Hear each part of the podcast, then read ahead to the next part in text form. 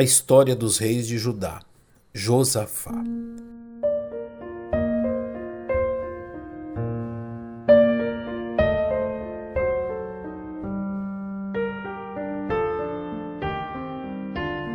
O atento leitor das Sagradas Escrituras encontra no segundo livro das Crônicas quatro capítulos dedicados ao reinado de Josafá, quarto rei de Judá e sexto na linhagem real de Davi.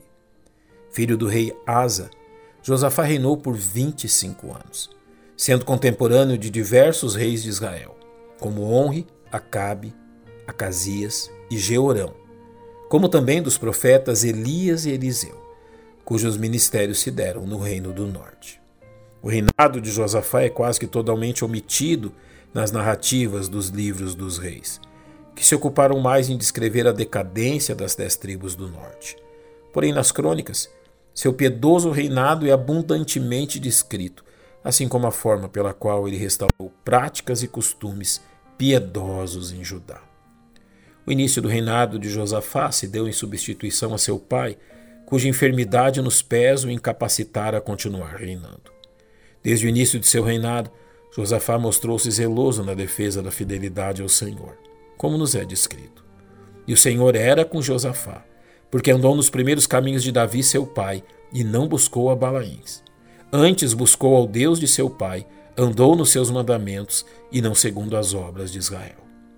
Josafá escolheu mestres entre os levitas e os enviou pelas cidades de Judá, a fim de que o povo fosse ensinado na lei do Senhor. E ensinaram em Judá, levando consigo o livro da lei do Senhor, e foram dadas a todas as cidades de Judá, ensinando entre o povo. Josafá conquistou muitas vitórias militares sobre os filisteus, que foram forçados a lhe pagarem tributo, como descrito em 2 Crônicas. E veio o temor do Senhor sobre todos os reinos da terra que estavam ao redor de Judá e não guerrearam contra Josafá. Josafá levantou defesas contra os ataques de Honre, rei de Israel. Porém, quando Acabe tornou-se rei, Josafá foi à guerra contra os sírios unido a ele, o que foi duramente denunciado pelo profeta Micaías, como algo fora da vontade do Senhor. Nesta batalha, Acabe acabou por perder sua vida, escapando Josafá da morte. Ao retornar à sua terra, Josafá foi duramente advertido pelo profeta Jeú. Devias tu ajudar ao ímpio e amar aqueles que odeiam o Senhor? Por isso virá sobre ti grande ira da parte do Senhor. Boas coisas, contudo, se acharam em ti, porque tiraste os bosques da terra e preparaste o teu coração para buscar a Deus. Após estas questões, Josafá foi novamente ameaçado pelas nações vizinhas, fazendo com que ele clamasse ao Senhor. E sucedeu que depois disto, os filhos de Moabe, os filhos de Amon, e com eles outros os amonitas, vieram a peleja contra Josafá. Então Josafá temeu e pôs-se a buscar o Senhor e apregou o jejum em todo Judá. E Judá se juntou para pedir socorro ao Senhor.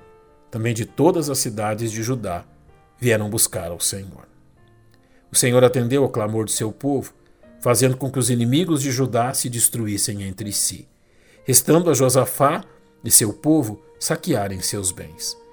Nisso chegou Judá à atalaia do deserto, e olharam para a multidão, e eis que eram corpos mortos, que jaziam em terra, e nenhum escapou. Josafá viveu até seus sessenta anos, morrendo após ter reinado por vinte e cinco anos sobre Judá sendo enaltecido nos registros bíblicos.